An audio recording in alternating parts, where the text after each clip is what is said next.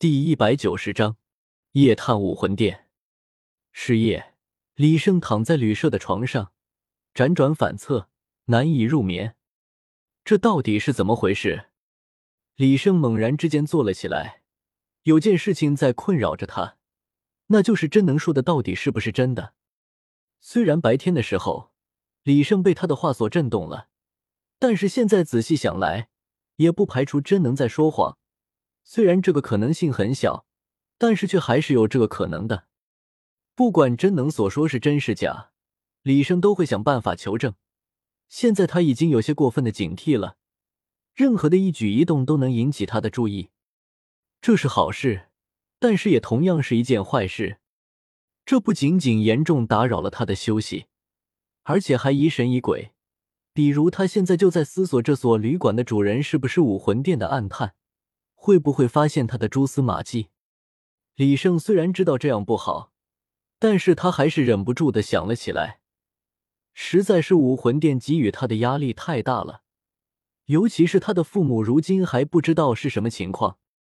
不行，不能这样下去了，我一定要搞清楚到底是怎么回事。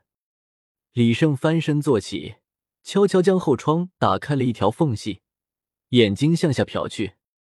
此时已经进入夜晚了，虽然因为武魂殿的缘故，武魂城里并没有宵禁，但是街上的行人却并不多。毕竟不是任何一家店铺都用得上魂导器照明装置的。李胜耐心的等待了片刻，在一个行人也无的时候，默默的发动了虚化魂骨技，从旅馆的窗户里钻了出去。虚化之后是没有任何声音的，也不会产生任何的重量。李胜轻巧的落地，没有发出任何响动。虚化后的身体很快的便融入了夜色之中。一路上躲避着不时出现的行人，李胜慢慢的向着武魂殿接近着。灯火通明的地方，也是被他一一绕过，融入在黑暗里。这不仅让他想起了前世所玩过的潜入刺杀游戏。但游戏只是游戏，哪怕做的再逼真，也会被玩家们不辞劳苦的找出一个又一个的 bug，从而完美通关。武魂殿则完全不可能出现游戏中的情况，更何况他又不是刺客大师，他所仰仗的不过就是一个虚化的能力罢了。和半年前相比，武魂殿的戒备又森严了不少，原本没人把守的地方，也出现了人手。巡逻和监控的死角也被一一的填补了。李胜不知道武魂殿的布防一直都是这个样子，还是因为他上次盗窃的缘故。毕竟上次武魂殿正在举办魂师大赛，一定会分出许多人手来维持秩序。如果他上次遇到这种情况，他一定会感到无计可施。毕竟哪怕是他有虚化的能力，但还是要出来查看情况的。他总不可能一直都藏在地底。不过这次就不一样了，虽然上次来这里的时候很短，但是他却差不多已经把这里的情况摸得七七八八了。更何况他还找到了一幅地图，那幅地图可是帮了他不少的忙。虽然这里的防护很是紧密，但是武魂殿明显还是没有从上次的事件中得到教训。或许是因为拥有遁地能力的人实在是太少了的缘故吧。也有可能是因为防护地下所需要的成本太高，李胜并没有在地下感受到任何阻碍他的存在。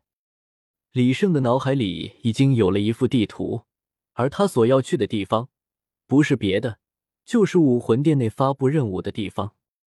上次得来的地图上有着详细的记载，李胜只是稍微辨别了下方位，便潜入地下，向着任务发布处进发。得益于身体素质的不断强化，李胜的眼力和耳力都超出常人许多。即使是潜行在地下，李胜也能听到头上所传来的阵阵脚步声和交谈声。从声音中来判断，武魂殿内部的防御竟然比之外部还要强了一个等级。即使是他身在地下，也不由得暗自咋舌：这要付出多少的人力呀？李胜估摸着距离应该差不多了。悄悄的向上前了一点儿，他不知道自己现在是在什么方位，也不知道自己头上有没有人正在看着这里，只能努力的倾听了起来。虽然经过大地的过滤，声音变得模糊了许多，但是以李胜现在的位置，还是能够听得清楚的。从上面时不时的谈话中，李胜基本上可以判断出，这里即使不是武魂殿的任务发布大厅，也离得不远了。不过，要怎样确定上方的情况，却是一个难题。李胜只能一点点、一点点的向上挪动身体，头尽量上扬，努力让两只眼睛先露出来。不好，在李胜眼睛在探出地面的一瞬间，又迅速的缩了回去。李胜飞速的向下方潜了下去，他选的位置有些尴尬，在他的正上方，乃是一间灯火通明的殿堂，里面的人也有不少。在他眼睛探出来的一瞬间，刚好有个人向着这边走来，于是乎，在他的目光之下，就是一只脚掌向自己的脸上踩了过来。不过，虽然仅仅只是一瞬间，但是李胜也看出了这座殿堂的布置。刚好在他的附近竖立着一个梁柱，李胜可以从地下直接潜入到这个梁柱之中。李胜摸索着来到了梁柱的位置，向上潜入了进去。梁柱之上布置了些许的装饰，活灵活现的雕刻出了一个六翼天使的模样。值得一提到是，这个天使戴着一副面甲，而面甲上也预留出了眼睛的孔洞，从孔洞里。可以看到天使那威严的眼神，兴许是这个雕刻的工匠太过敬业的缘故，这副面甲甚至可以被取下来，当成真正的面具来用。这可就方便了李胜。他四处摸索了一阵，意外的发现了这个惊喜，于是乎就鸠占鹊巢，将自己的脸孔藏在了天使面甲的后方，面甲上预留的孔洞。则刚好能够让他看清场中的景象。不得不说，李胜的记忆力还是是十分不错的。他这次一下就摸准了地方，没有像上次一样乱窜。虽然已经是在晚上，但是任务发布处还是有着不少的人来往。